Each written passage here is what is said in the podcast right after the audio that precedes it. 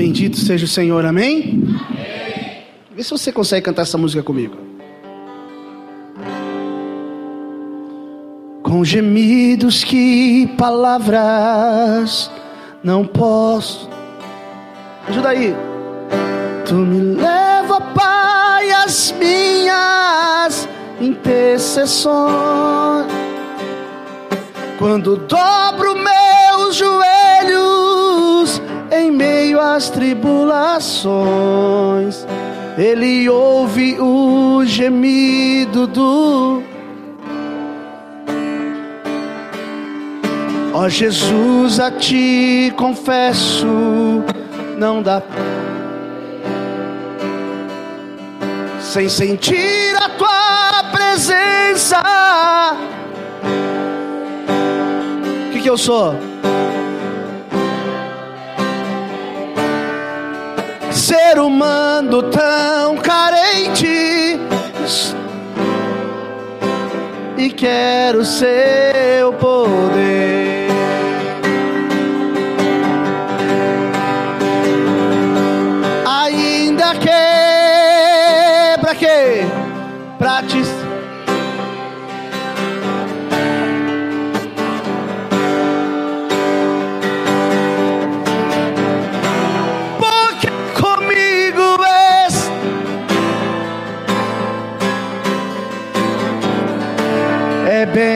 Melhor do que errar.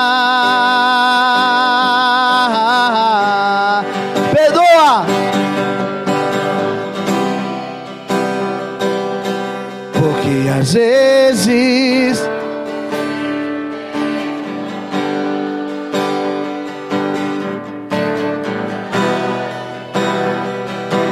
Vem molhar como um sinal, como um sinal.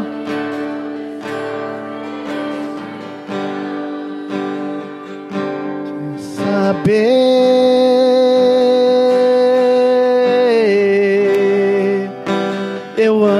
te adorar, saber, quer saber, eu amo.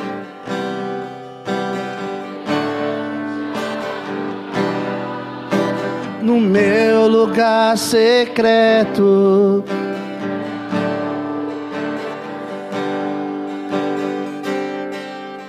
Vem comigo, vai quando a tua graça vem e refrigera mim.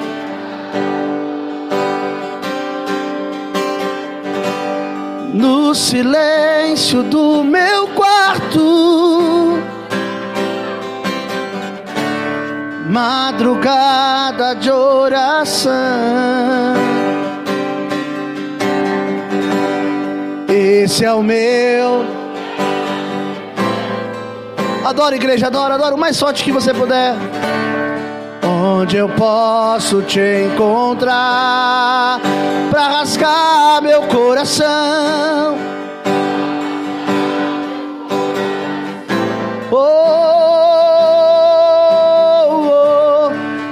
Prostrado te adorar. Quer saber? Eu quero ouvir você cantando, vai. Eu amo te adorar. Quer saber? Quer saber? Cante, cante, cante, cante, adore ao Senhor. Oh, oh, eu amo te adorar no meu lugar secreto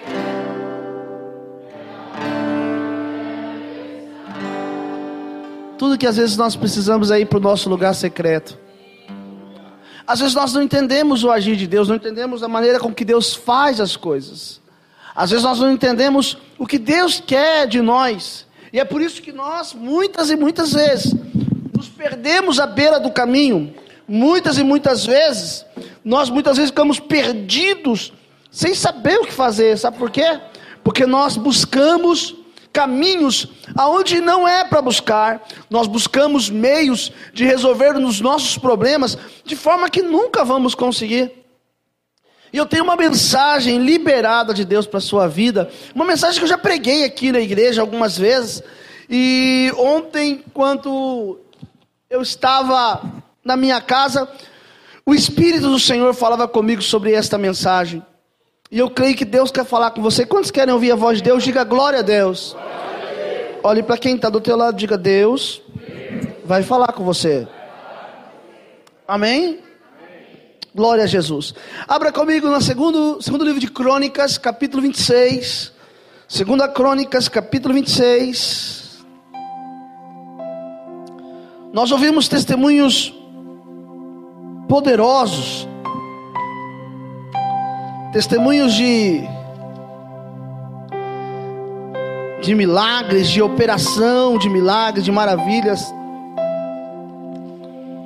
E nós sabemos que esse Deus poderoso que operou na vida dessas pessoas, ele é Deus que opera nesse lugar. Ele é Deus que opera na nossa vida. Bendito seja Deus. No livro de 2 Crônicas, capítulo 26, conta a história do rei que mais reinou em Israel. Reinou mais que Davi. Seu reinado foi um total de 52 anos. O tema desta mensagem, você. Oh. O tema dessa mensagem, eu acredito que você vai se lembrar em alguma vez da sua vida se ouviu isso. Deus dá e o homem joga. Repita comigo: Deus dá, e o homem joga fora. Olha para quem está do lado, Deus dá, e o homem joga fora. Quem está aqui, diga amém. Eu só preciso que você participe mais do culto comigo, fica muito mais gostoso. O culto é para nós. E se a gente participar juntos do culto, vai ser muito mais interessante. Queridos, muitas vezes e não é uma, não é duas. Deus dá. E o homem tem a tendência de desperdiçar e jogar fora aquilo que Deus deu. Deus deu um bem e o homem jogou fora. Deus deu uma família e o homem jogou fora. Deus deu um esposo e o homem jogou fora. Deus deu uma esposa e o homem jogou fora. E assim vai. Deus dá e o homem joga fora. Por que, que o homem tem a tendência de jogar fora? Porque ele não entende esse Deus dá. E é isso que eu quero que você entenda nesta noite. Em 2 Crônicas, capítulo 26, diz assim: Então todo o povo tomou Uzias, que era da idade de 16 anos. Eu tenho alguém aqui com 16 anos? Tem alguém aqui com 16 anos? Ou não? 16 anos, não tem? 17. 15? Quem daí 15? Ah, o Gustavo tem 15. Um ano a mais que o Gustavinho ali. Tem quanto, pastor? Já tem quantos anos? É, tá. Até o povo tá rindo de você já, viu? 16 anos, uma idade que de adolescência, uma idade para nós aqui, que ainda não atingiu a maioridade, 16 anos, ainda um garoto, um menino, e diz a Bíblia que o povo tomou como rei, em lugar de seu pai Amazias. Verso 2. Verso 2. Este edificou a Elote e a restituiu a Judá depois que o rei dormiu com seus pais. Verso 3. Eusias, da idade de 16 anos, quando começou a reinar, e 52 anos reinou em Jerusalém. Era o nome de sua mãe, Jecolia de Jerusalém. Fez o que era reto aos olhos do Senhor, conforme tudo o que o Senhor fizera a Amazias seu pai. buscou a Deus nos dias de Zacarias, que o instruiu no temor de Deus. Enquanto buscou ao Senhor, o, buscou o Senhor, Deus o fez prosperar. Morre o pai de Uzias, Uzias precisa reinar. Como ele ainda é um garoto e não tem força para governar, ele passa a ser instruído pelo profeta, por um homem que era sacerdote, por um homem que tinha um compromisso de queimar incenso no altar. Então ele começa a ser instruído por esse homem e debaixo desta instrução, ele vai para as guerras, ele vai para as pelejas, ele vai para as batalhas, e diz a Bíblia que ele prosperava em tudo aquilo que ele estava fazendo. Mas por que ele prosperava? Porque ele tinha a instrução do Senhor. Se você tem a instrução do Senhor sobre a sua vida, você precisa entender que por mais difícil, por mais que as lutas se levantem, Deus é Deus que te guarda, Ele é Deus que te prospera. Mas o nosso problema é que nós não queremos a instrução do Senhor. O nosso problema é que nós não queremos dar ouvido à voz do Senhor. E quando você não dá ouvido à voz do Senhor, você padece, você sofre. Quando você não dá ouvido à voz do Senhor, você se contamina. Quando você não dá ouvido à voz do Senhor, as coisas na sua vida ficam enroladas, ficam presas. Pois é, continuando aqui. Saiu, guerreou contra os filisteus, quebrou o muro de Gat, o muro de Jabne, Aslod, edificou a cidade perto de Asdod e entre os filisteus. Deus o ajudou contra os filisteus, contra os árabes que habitavam em Gurbaal. Agora vamos dar um pulo aqui. No verso de número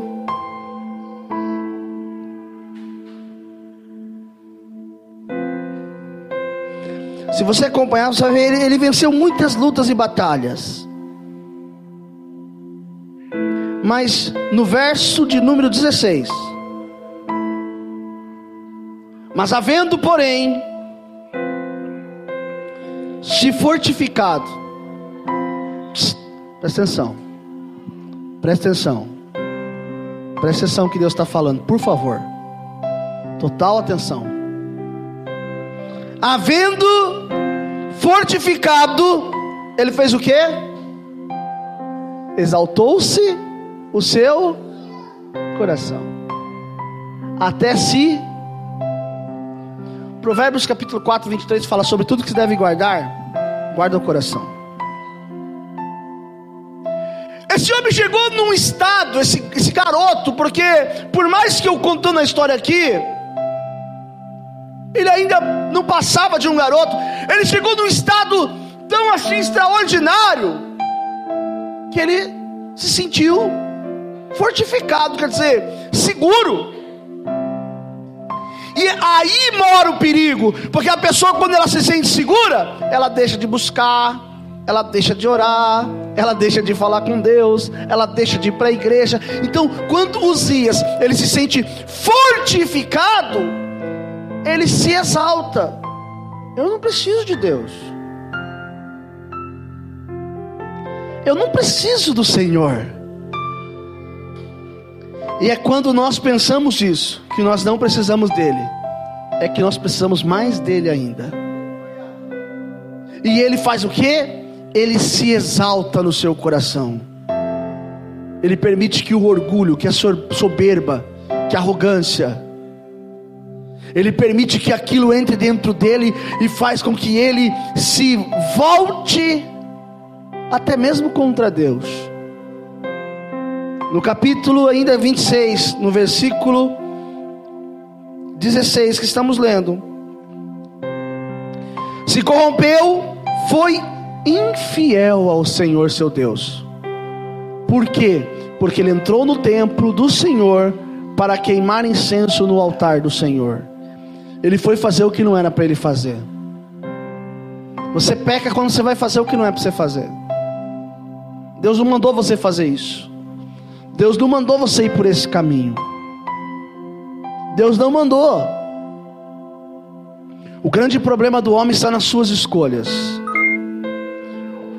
Bíblia diz que o povo de Deus padece porque falta conhecimento. E quando eu penso nesse conhecimento, eu penso que o povo padece porque eles não se organizam, porque eles não buscam, porque eles não oram, porque eles não querem ter intimidade com Deus. E no verso de número 17, o sacerdote Azarias entrou após ele, e com ele 80 sacerdotes do Senhor, homens valentes. Verso 18. E resistiram ao rei Uzias, e lhe disseram: A ti, Uzias, não compete queimar incenso perante o Senhor, mas aos sacerdotes, filhos de Arão, que são consagrados para queimar incenso. Sal, sai do santuário, porque transgrediste, e não serás isto para a honra tua da parte do Senhor teu Deus. Verso 19. Então Uzias se indignou e tinha um incensário na sua mão para queimar incenso, indignando-se ele, pois, contra os sacerdotes, a lepra lhe saiu a testa perante os sacerdotes na casa do Senhor, junto ao altar do incenso. Então, o sumo sacerdote Azarias olhou para ele, como também todos os sacerdotes, e eis que já estava leproso. Pode cortar esse som de fundo musical, por favor. Eis que estava leproso na sua testa, e apressadamente o lançaram fora, até ele mesmo se deu pressa a sair, visto que o Senhor o ferira. Verso 21.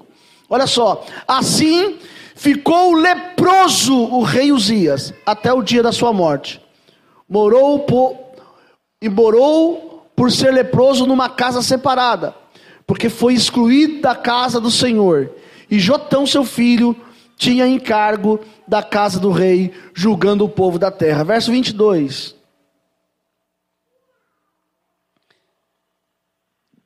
Quanto ao mais dos atos de Uzias, tanto os primeiros como os últimos, o profeta Isaías, filho de Amós, o escreveu. Descansou, dormiu Uzias com seus pais e o sepultaram com seus pais no campo de sepulcro que era dos reis. Porque disseram: leproso é, e Jotão, seu filho, reinou em seu lugar. Amém? A situação de Uzias foi tão terrível, tão complicado, que quando ele fica leproso, ele tem que ficar em casa separado. Ele perde toda a postura, ele perde todo o poder do reinado. Uzias, ele é tomado pela lepra e ele fica a partir de agora uma pessoa que tem que ficar afastado. Tudo por quê? Porque Deus dá e o homem joga fora. Quantas coisas Deus deu para você e você jogou fora? Quantas coisas Deus colocou na sua mão e você não valorizou? Quantas coisas Deus fez e você não se atentou ao que Deus estava fazendo? Eu notei algumas coisas aqui que eu quero compartilhar com vocês. A primeira coisa que Uzias recebeu foi a oportunidade. Eu sempre falo aqui de um provérbio que diz o seguinte: sobre as três coisas que não voltam atrás a flecha na mão do valente, a palavra liberada e a oportunidade. Quando você entende que a oportunidade é única na sua vida, você faz o melhor que você pode. Você pratica o melhor que você pode. A palavra de Deus fala em 2 Reis capítulo 13 Segunda Reis, capítulo 13, versículo 15. Certa feita, um rei vai visitar o profeta Eliseu. Eliseu estava já com uma enfermidade que o levou à morte. E quando ele chega, 13, 15. E Eliseu lhe disse, aquele rei: Toma arco e flechas. E tomou arco e flechas. Verso 16. Então disse o rei de Israel: Põe a tua mão sobre o arco. E pôs sobre ele a sua mão. E Eliseu pôs as suas mãos sobre as do rei. E disse: Abre a janela para o oriente. Abriu. Então disse Eliseu: Atira. E atirou. E ele atirou quantas flechas? Pouquíssimas flechas. Uma, duas, três flechas. E quando aquele rei começa a tirar flechas, ele acha que é uma brincadeira. Ele acha que é algo que não se leva a sério. Ele acha que é algo insignificante. E esse é o nosso problema. Existem coisas na nossa vida que nós achamos isso aqui é insignificante. Não vou levar isso a sério quando nós temos que levar a sério. A oportunidade era aquela. Ele não entendia o que Eliseu estava se referindo, ele não sabia o que estava acontecendo, então para ele três flechas era o suficiente. E Eliseu diz: Olha, flecha do livramento do Senhor, flecha do livramento contra os sírios, porque ferirás os sírios até os consumir. 18, por favor, verso 18. Disse mais: Toma flechas e tomou-as. Então disse ao rei de Israel: Fere a terra, e feriu-a três vezes, cessou. Então o homem de Deus se indignou muito contra ele e disse: Cinco ou seis vezes deverias ter ferido. Então feririas os sírios até os consumir, porém agora só três vezes ferirás os sírios.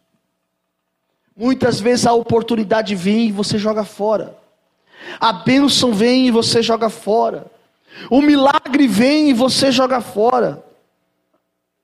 Deus dá, mas você não tem noção de que é Deus que está dando, e você joga fora a oportunidade que Deus te deu. Deus está te abençoando, Deus está te honrando, Deus está fazendo, mas você está jogando fora.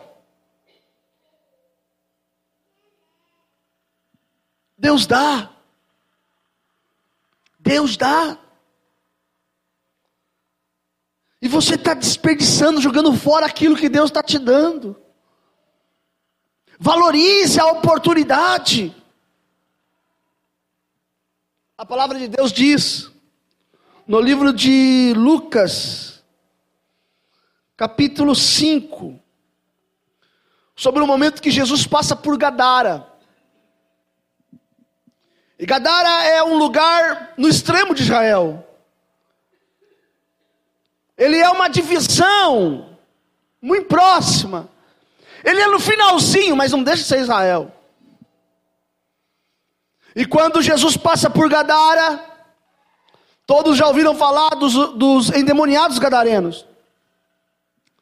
E Jesus faz uma obra extraordinária em Gadara. Jesus expulsa os demônios. Jesus coloca os demônios para correr. Há uma manifestação extraordinária de Jesus ali. Mas sabe o que acontece? Quando o povo de Gadara descobre, porque o comércio de Gadara estava com os porcos, e os porcos era algo que Deus reprovava para Israel. Quando eles veem que o comércio deles foi quebrado, quando eles veem que os porcos caíram no precipício, e quando eles enxergam aquele que era o endemoniado, mas agora já não é mais endemoniado, já é um homem sentado comendo como gente normal, eles ficam indignados com aquilo. Eu estou dizendo para você que muitas pessoas, eles não aceitam a obra de Jesus. Eles olham essas pessoas que testemunharam e falam assim: ah, isso aí é. É nada isso daí. Amanhã esse problema volta. Mas a Bíblia diz que se o Filho vos libertar, verdadeiramente sereis livres. Sabe o que o povo de Gadara fez? Foram até Jesus, olha a oportunidade que eles tinham, o que, que eles podiam fazer? Oh Senhor, Tu és o Senhor da nossa vida, agora chega, não vamos mais mexer com os porcos. Eles falaram para Jesus: vai embora daqui. Nós preferimos os porcos do que Jesus. Tem pessoas aqui que está mandando Jesus embora. Está dando as contas para Jesus, dizendo, Jesus, não quero não. Eu prefiro ficar com esse pecadinho aqui, esse pecadinho é bom. Eu prefiro ficar com o erro, o erro é bom. Algumas pessoas que falaram que viriam no culto hoje, daqui a pouco falaram que não viriam mais, aí fica perguntando de horário de culto. Eu estava me pensando, o que será que essas pessoas querem? Será que elas querem Jesus? Quem quer Jesus, diga amém. amém. Quem ama Jesus, diga glória a Deus. Glória a Deus. Quem está disposto a largar tudo por causa de Jesus, diga amém. amém. Porque você tem que entender que com Jesus você não perde. Não, você não entendeu. Eu disse que com Jesus você não perde. Com Jesus, você só ganha. Com Jesus, você só conquista. Com Jesus, você chega naquilo que você precisa. Mas você precisa entender que você tem que ter Jesus.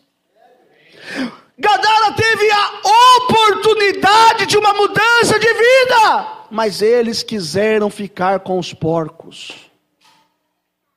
E aí? Até quando você vai querer ficar com os porcos? Até quando você vai querer ficar nessa vida? Até quando você vai querer ficar nesse sofrimento? Ah, o pastor está pregando para mim. Claro que é para você. Ai, pastor, então eu não vou querer mais saber. Vai ser mais um de Gadara, que botou Jesus para fora e ficou com os porcos. Irmão, eu não posso pregar uma palavra somente para te dar uma coragem, uma coragem para você vencer o dia de amanhã. Eu não posso pregar uma palavra para você, olhe para mim aqui, por favor, para te dar só um incentivo, para encher o seu ego.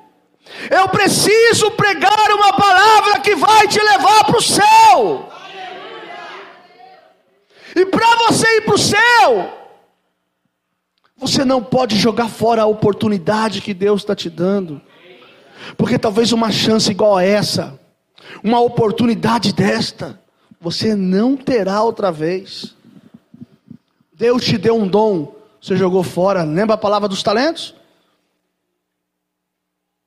Acha que Deus não vai cobrar o talento? O Senhor Jesus está te convidando a você entender, para você viver uma vida melhor.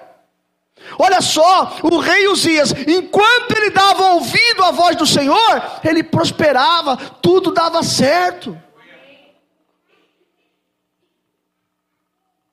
Nós nos tornamos crentes fracos, frágeis. Nós nos tornamos verdadeiros religiosos. O nosso culto agora é só culto de domingo.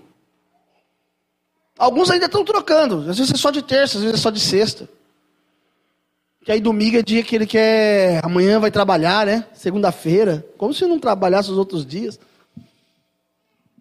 As pessoas estão trocando Jesus por nada. A palavra de Deus fala: o meu povo padece porque lhe falta conhecimento. O povo de Deus sofre porque quer. Esse sofrimento seu é porque você escolheu ele.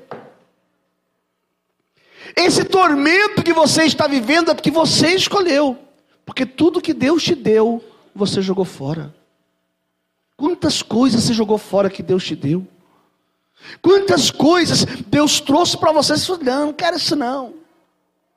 Eu não quero, eu quero coisa melhor do que isso aí. Isso aí pra, não é para mim não. Aí você vai lá e vive com os porcos. Olha o que aconteceu com o povo de Gadara. Jesus vai lá, faz uma obra extraordinária. Vocês ouviram o testemunho da irmã Gardênia que ela falou aqui? Ela disse: Eu tenho um problema no sangue que foi diagnosticado. Sim ou não, irmã Gardênia? Sim ou não? Sim. A senhora chegou lá e o médico falou: O quê? Não tem nada, não achou? Quem estava aqui no culto que ela recebeu oração, estava aqui comigo? Levanta a mão para eu ver. Só isso? Olha aí a obra de Deus sendo realizada. Mas sabe qual é o nosso problema? Nós nunca entendemos. Nós entramos em conflito. Deus dá e o homem joga fora. O seu problema não é nada para Jesus. Não adianta eu pregar o José que administra. Não adianta eu pregar o Davi que vence o Golias. Não adianta eu pregar o Abraão que vence os com 318.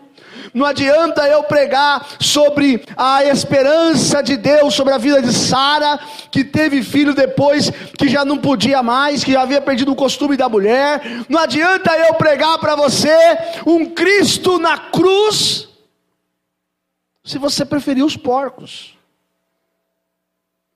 A decisão é sua. Ei, irmão, quantas pessoas estão aqui sentadas com talentos extraordinários.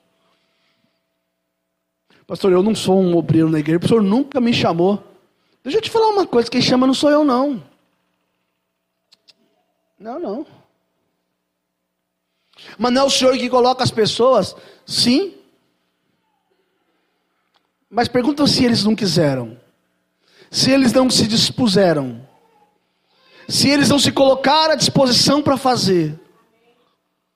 Você precisa se colocar à disposição, você precisa querer. Não sou eu que tenho que querer por você, não. Deus dá. Deus te deu uma família. E você pode estar jogando a sua família fora. Por causa de um adultério. Por causa de algo tão insignificante. Deus te deu um trabalho. Mas você que está querendo viver uma aventura está jogando fora.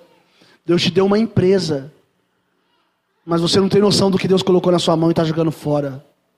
Até quando você vai jogar fora o que Deus te deu? Até quando você vai jogar fora o que Deus te deu? Pastor, eu não volto mais aqui. Você não vai voltar mais aqui porque você quer viver com os porcos. Porque se você quiser Jesus Cristo, que pode mudar a sua história, você vai voltar aqui e você vai ver o que Deus vai fazer na sua vida. A decisão é sua. A oportunidade veio. Deus trouxe a oportunidade para você. Quem tem que fazer com que essa oportunidade ela venha gerar fruto é você. O problema de Uzias é que ele não chegou na maturidade. Ele não, ele não amadureceu. E existem pessoas que o grande problema é que não amadurece não amadurece, quando você não amadurece, fica complicado, irmão. Fica complicado. Existem pessoas que o, o problema do crescimento dele é porque ele não amadurece. Ele é uma fruta que está na árvore e ele fica ali sugando, sugando, sugando e não amadurece. Ele peleja, peleja, peleja e não amadurece. O problema da maturidade foi muito grande. Agora, olha só para você ver. Eu estava pensando sobre isso e qual exemplo que eu poderia usar. E eu me lembrei de Judas. Judas, quando ele nega Jesus, e ele pega as 30 moedas, por um momento ele, ele demonstra remorso, sim ou não? Sim ou não, gente? Remorso sim, arrependimento é diferente de remorso, amém? Ele mostrou remorso.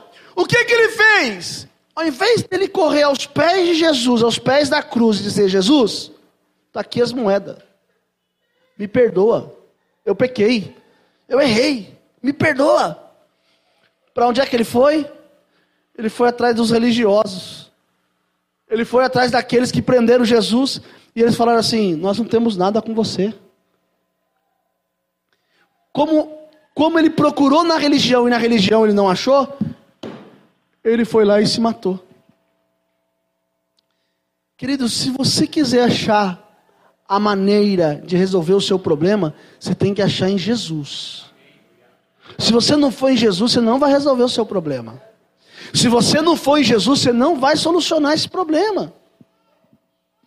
Você precisa correr para os pés de Jesus. Você precisa se achegar até Jesus. O grande problema da maturidade é que as pessoas não correm para Jesus. As pessoas correm de um meio, um, elas querem um meio de resolver o seu problema como se fosse um analgésico. Você toma agora, daqui cinco minutos você já está bom. Só que não é dessa maneira. Não, eu vou lá no culto, aí eu vou no culto hoje, Deus fala comigo, eu recebo uma palavra e curou. Não, não curou. Foi só um analgésico. Para você receber cura, você tem que passar por um processo. Olha o que a irmã falou. O médico falou: o seu pastor mandou você parar de tomar remédio? Não, não mandou parar, não. A cura, ela é um, ela é um processo na nossa vida. E nós muitas vezes não entendemos esse processo. E é por não entender nesse processo que nós morremos. Perecemos. Deus dá, o homem joga fora. Deus dá. Deus dá e você desperdiça aquilo que Deus está te dando. Olha só, a terceira coisa que eu quero compartilhar com você sobre Deus dar e o homem joga fora é os conselhos.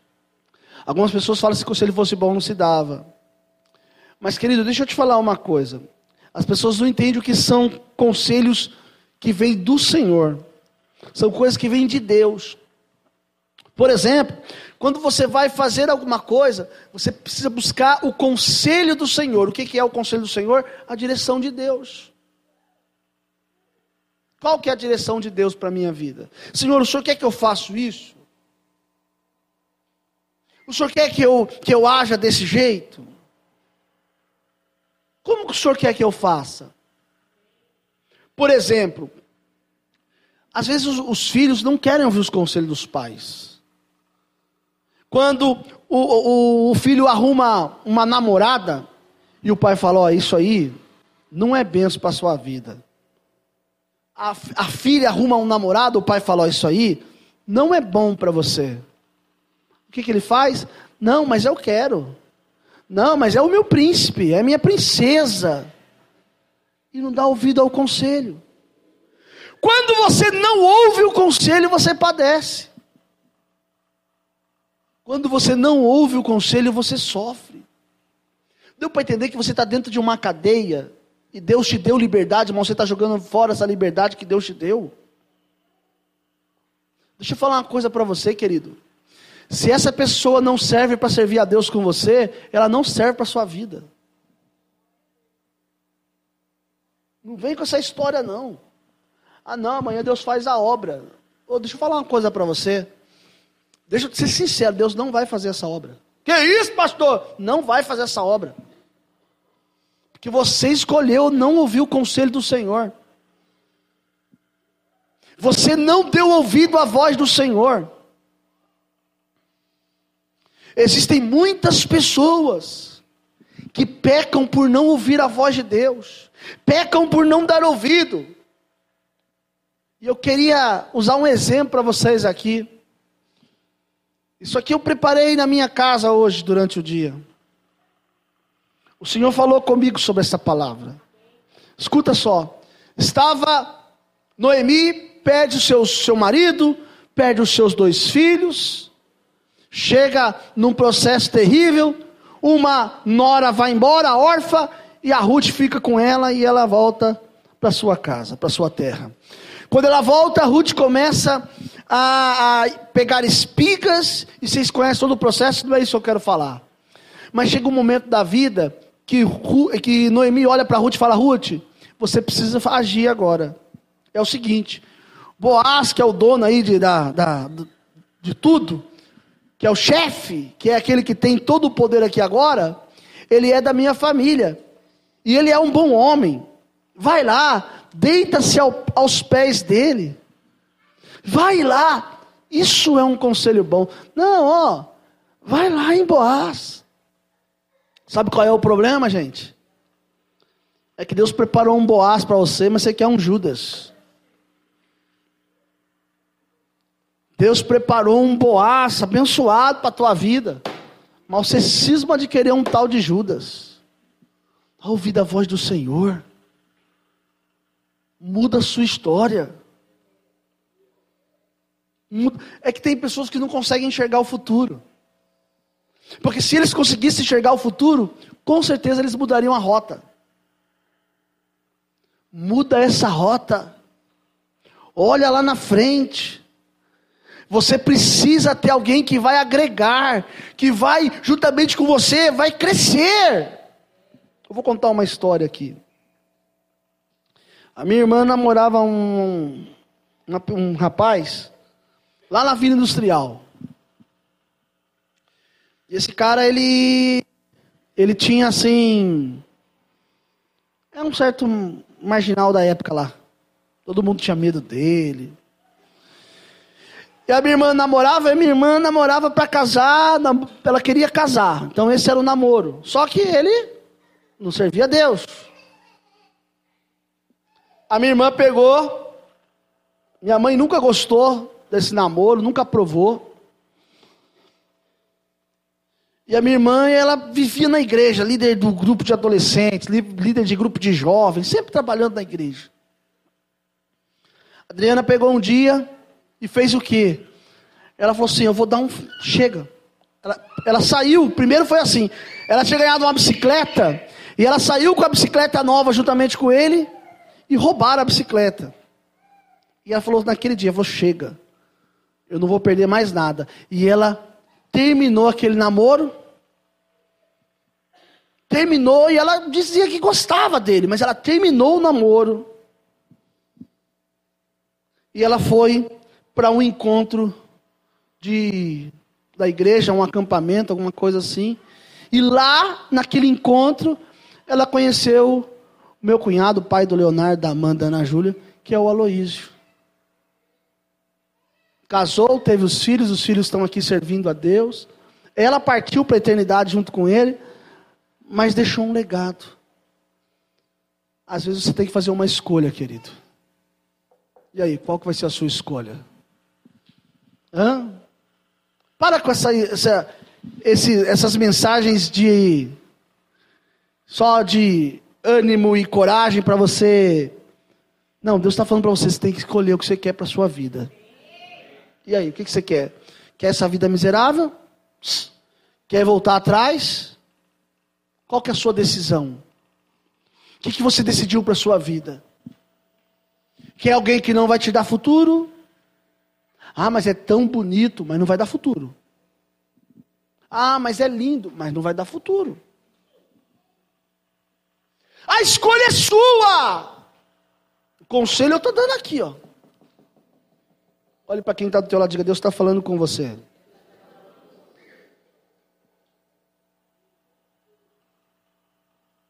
Nossa, contaram o meu problema, pastor. Contaram. Quem contou? Jesus. É que não dá para eu colocar a hora que eu preparei essa mensagem aqui. Foi um momento, minha esposa estava descansando, à tarde. Eu já estava com a mensagem dentro de mim desde manhã. E só coloquei o esboço aqui na hora eu tava, que a minha esposa estava descansando.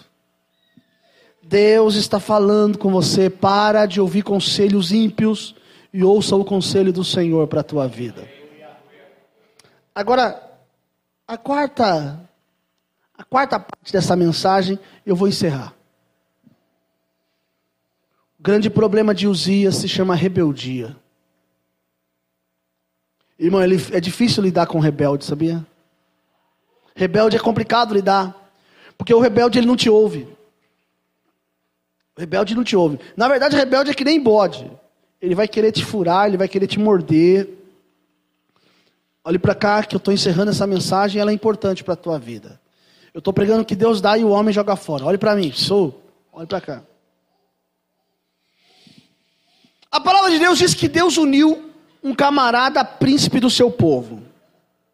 Aí fica aquela discussão que Saul era príncipe e não era rei. Bom, irmão, o intuito de Deus era que ele reinasse.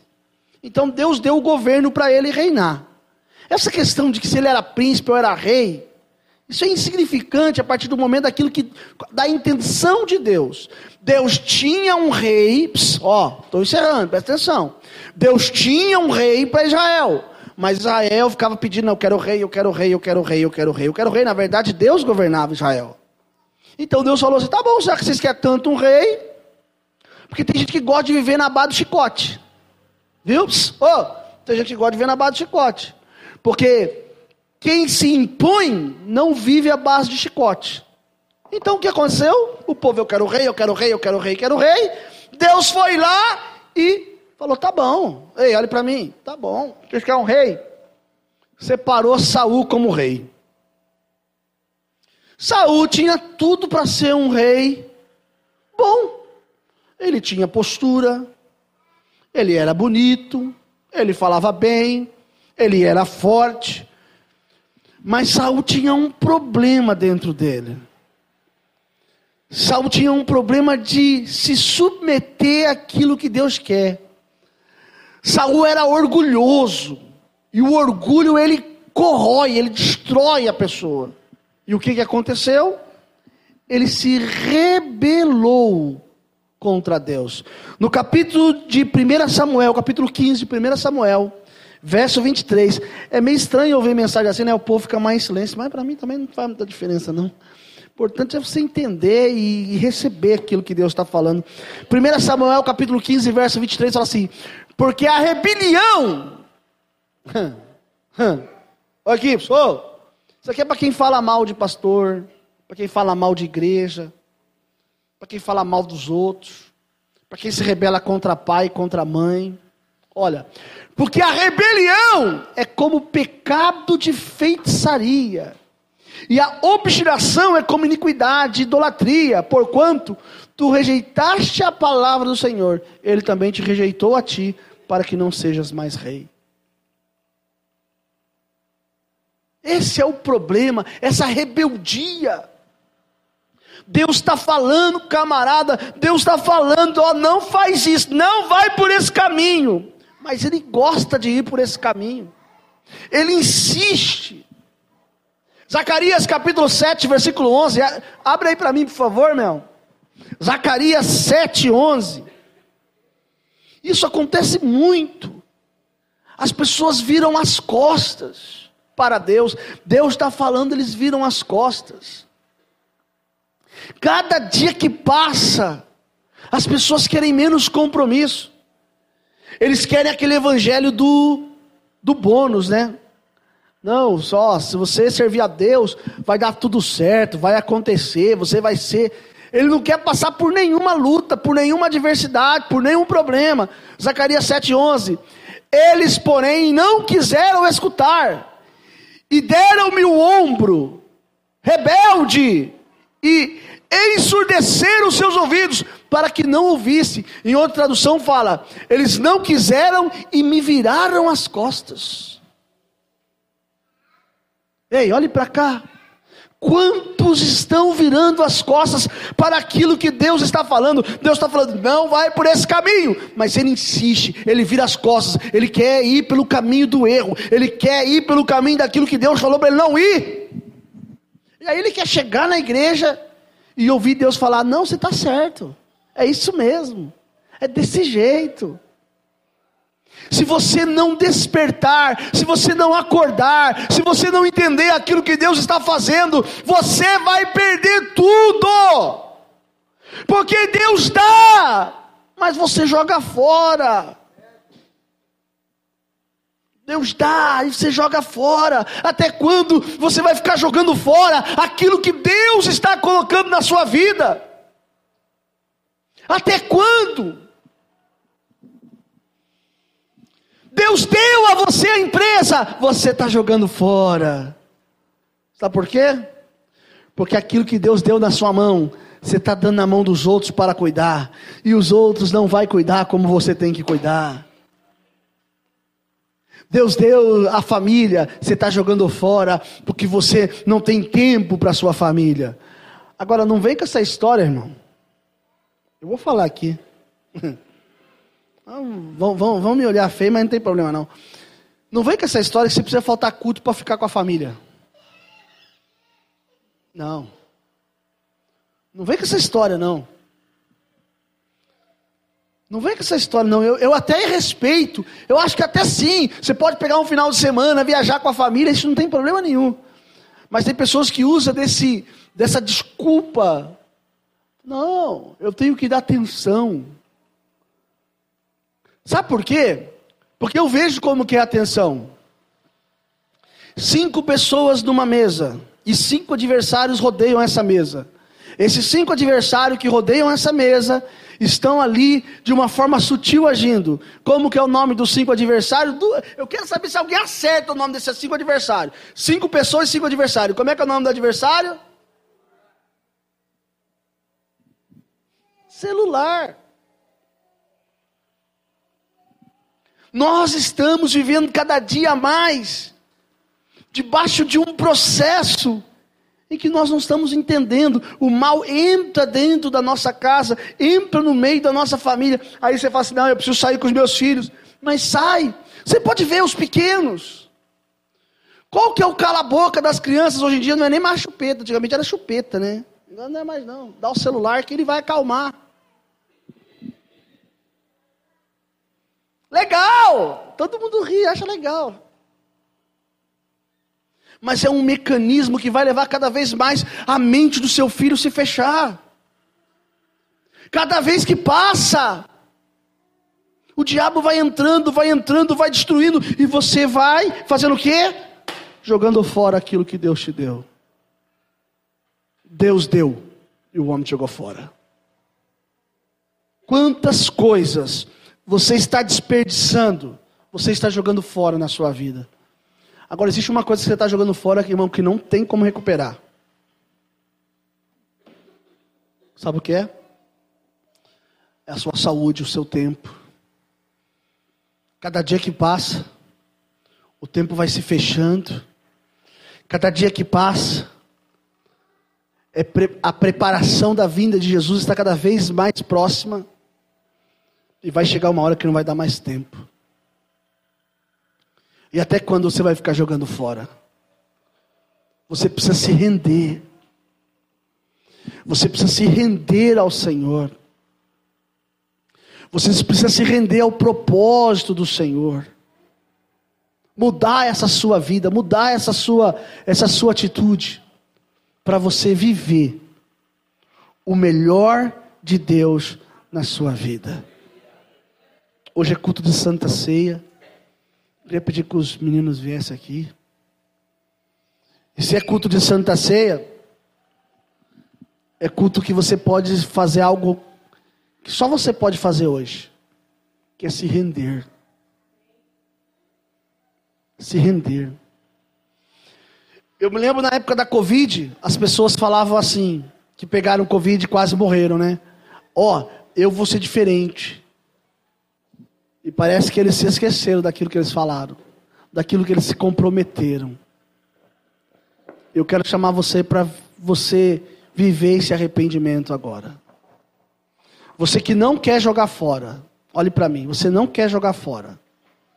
Você quer viver o novo de Deus na sua vida. Eu quero que você feche os seus olhos. Aleluia. Deus poderoso. Espírito Santo de Deus.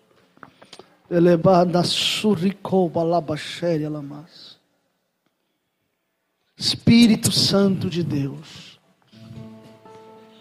Meu Deus, aqui estão essas pessoas agora, Senhor.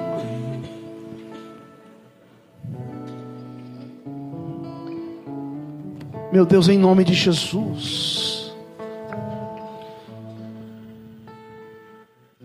Meu Deus, em nome de Jesus, muda a história desta pessoa. Muda, Deus, a história desta pessoa, Senhor. Oh Espírito Santo. Oh Espírito de Deus. Oh Espírito de Deus.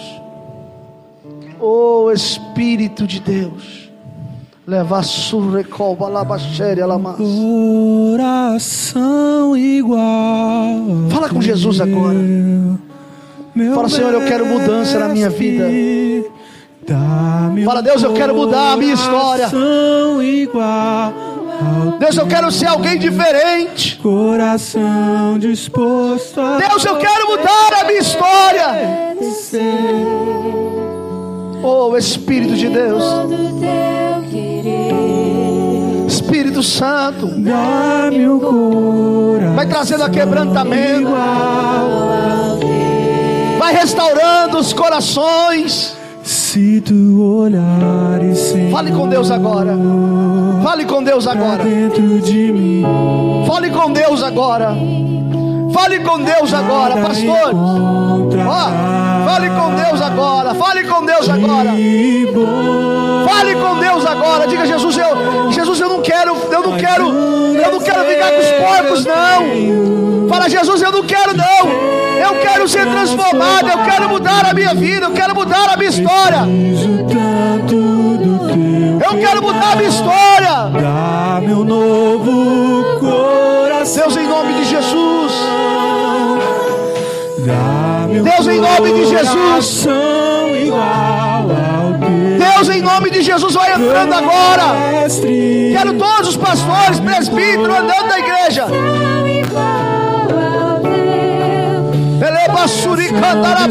Alabá. obedecer Deus vai entrando com teu poder agora. Cadê? Eu tô falando. Dá-me um coração igual ao teu Você que está aqui, fecha os seus olhos, bote a mão no peito assim. Eu quero que os pastores passem pelas pessoas. Coloque a mão sobre eles, abençoe eles agora. Nada encontrará Meu Deus, vai entrando agora com teu poder. Meu Deus, vai entrando com teu milagre agora. Mais um desejo quero jogar fora aquilo que o Senhor me deu. Deus, entra na minha mente, na mente do teu povo. Eu quero bloquear agora as áreas do inferno. Eu quero pôr guarda agora. Meu Deus, em nome de Jesus. Meu Deus, em nome de Jesus. Aí, Dilene. Deus, em nome de Jesus. Deus, em nome de Jesus. Deus, em nome de Jesus. Meu Deus, vai quebrando todo o arco. Isso, isso. Vai quebrando todo o arco. Todo dardo inflamado do maligno. Deus vai em nome de Jesus. Aonde a minha mão não alcança, eu sei que o Senhor alcança. Deus vai entrando com o teu poder agora.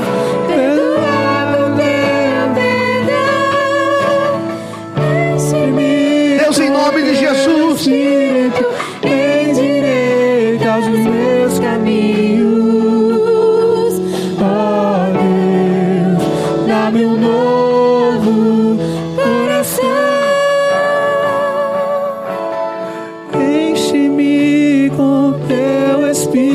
Nome de Jesus. Endireita os meus caminhos. Deus, em nome de Jesus. Ó Deus, dá-me um novo coração. Olhe para mim, olhe para mim. Deus pode mudar a história da sua vida. Só você tem que querer. Não sou eu que tenho que querer. Quem tem que querer é você. No culto da virada desse ano aqui, eu ministrei sobre as 12 tribos. E eu não sei se você lembra. Quem lembra que eu quebrei o cajado de Dan? O cajado de Dan foi um, um ato profético muito forte. E depois disso tem um estrondo na igreja. Pessoas se rebelaram.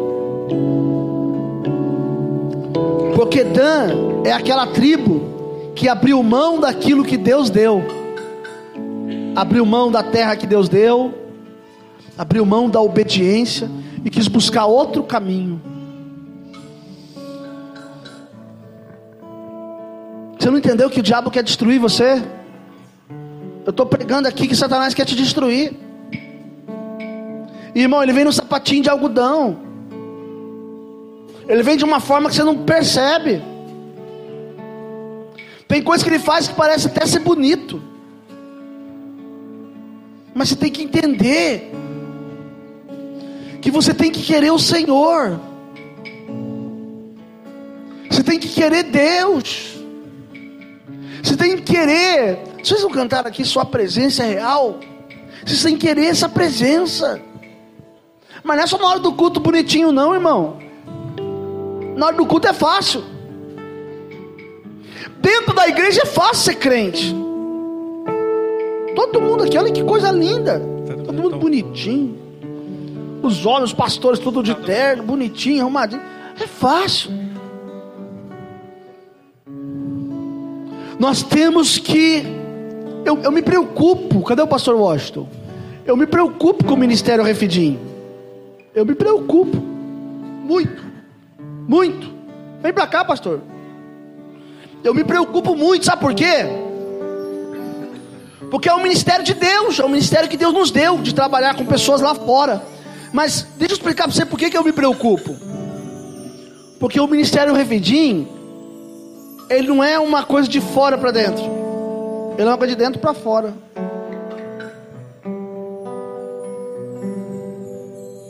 Não posso eu, olha só eu,